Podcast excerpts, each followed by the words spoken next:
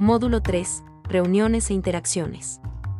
El trabajo en equipo implica el poder generar espacios de encuentro entre los miembros, espacios formales de trabajo que denominaremos reuniones de trabajo y espacios de interacción informal que denominaremos como reuniones de integración.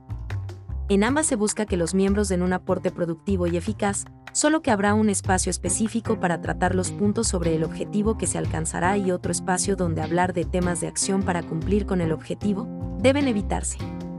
Reuniones de trabajo. Esta reunión es un instrumento de trabajo en equipo, el momento en el que los miembros del equipo podrán expresarse, dar a conocer sus ideas, opiniones, acciones que llevan a la consecución del objetivo común. Este momento debe ser eficaz, para ello se debe tener en cuenta que estén presentes los siguientes elementos. Organización, tener una agenda de reunión, considerar el día, los puntos a tratar, convocar a los integrantes. Relación de personas, recordar que cada persona tiene sus propias ideas, percepciones, el respeto por cada uno de los integrantes es fundamental, generando un ambiente cordial, posibilitará un adecuado desarrollo de la reunión y los resultados esperados. Producción de resultados, cada integrante participará de manera libre para contribuir al objetivo de la reunión, por ellos dará a conocer sus ideas, analizará los otros puntos de vista, sugerirá posibles estrategias y ofrecerá soluciones. La periodicidad y el tiempo que se establece para estas reuniones irá en función de las necesidades que se presenten.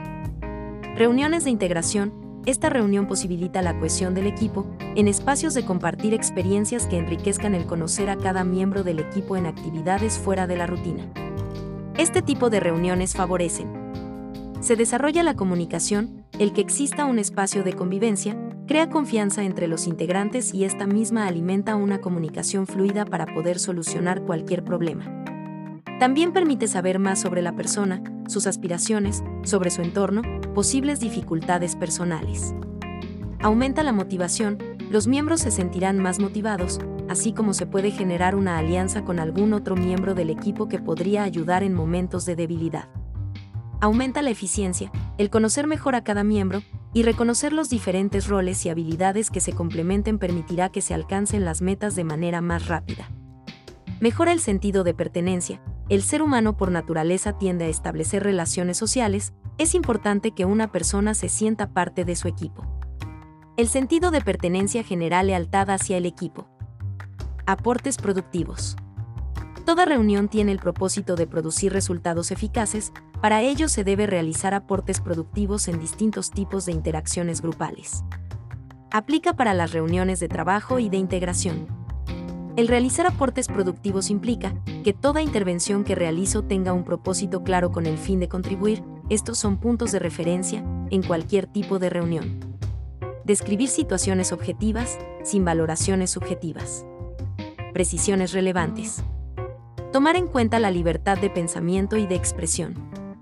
Aportes de interés común de los integrantes del equipo, sin caer en favoritismos hacia unos pocos o alguien específico. En una reunión de trabajo, proponemos algunas de estas estrategias para dar aportes productivos. Dar opiniones sobre el punto que se esté tratando en el momento. Explicar soluciones a aplicar para resolver un problema. Mantener un ambiente cordial. Emplear recursos necesarios para exponer nuestra idea, medios audiovisuales, documentación. Revisar previamente, de ser necesario, fuentes de información. Recordar el objetivo central de la reunión, así como del fin común general. Preguntar si no entendí algo. Ser conciso en mi intervención. También podemos pedir un feedback sobre nuestros aportes y de esta forma medir en qué nivel sirvieron para con el objetivo y evaluar nuestro performance.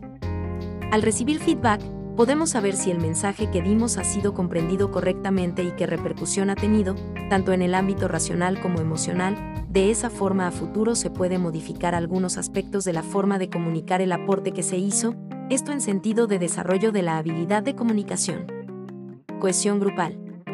Según Evansidion 1981, la cohesión grupal es el grado en el que los miembros de un grupo se sienten unidos unos con otros y están motivados para permanecer en el grupo. Por ejemplo, algunos grupos son cohesivos porque sus miembros pasan mucho tiempo juntos, su tamaño pequeño facilita el trato o han sufrido amenazas externas que unen a los miembros. La cohesión es importante porque se ha descubierto que se relaciona con la productividad del grupo. Para llegar a la cohesión grupal, el grupo ha pasado por diversas etapas para llegar a ser un equipo y lograr la cohesión. Estas etapas son independencia, contradependencia, interdependencia, euforia, identidad, madurez. Esta última etapa genera conciencia colectiva, que podemos también definir como cohesión grupal. Fuentes 2008 considera que la cohesión debe ser entendida como una emergencia de la propia dinámica grupal, como un fenómeno complejo, plurideterminado, consustancial a la propia existencia del grupo. Este producto grupal es una expresión singular de la integración afectiva, valorativa y conductual que alcance la membresía al interno del grupo, página 122. En los estudios se revela constantemente que la relación entre cohesión y productividad depende de las normas de desempeño establecidas por el grupo. Si son elevadas, por ejemplo, producción intensa, calidad, cooperación con personas ajenas al grupo, un grupo cohesionado será más productivo que uno que no lo está. Pero si hay mucha cohesión y las normas de desempeño son bajas, la productividad será escasa. Si la cohesión es poca y las normas de desempeño elevadas, la productividad aumenta, pero menos que en la situación de cohesión y normas elevadas. Cuando la cohesión y las normas son bajas, la productividad es de moderada a escasa. ¿Qué puede hacerse para fomentar la cohesión de los grupos? Según Gibson, J. Ivancevich, J. y Donnelly, J. 1994, puede intentar alguna de las siguientes sugerencias. Reducir el grupo. Fomentar el acuerdo con las metas del grupo. Incrementar el tiempo que los miembros pasan juntos. Aumentar el estatus del grupo y la dificultad percibida de ingresar. Estimular la competencia con otros grupos. Recompensar al grupo más que a los miembros y aislar al grupo.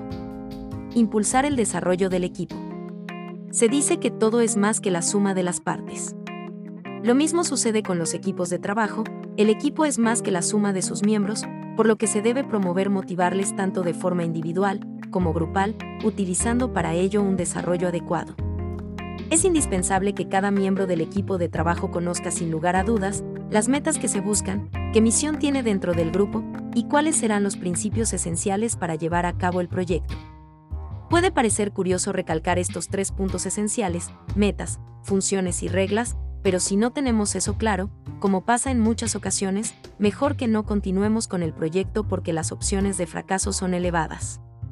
El impulsar el desarrollo del equipo, se trata de motivar, es básico que se intenten cubrir la mayor parte de necesidades demandadas por los miembros del equipo, cuantas más mejor. Algunas de las más demandadas son propiedad, actividad, poder, afiliación, logro, idoneidad, reconocimiento, propósito. Cuantos más deseos se cubran, mejor rendimiento tendrá el miembro del equipo.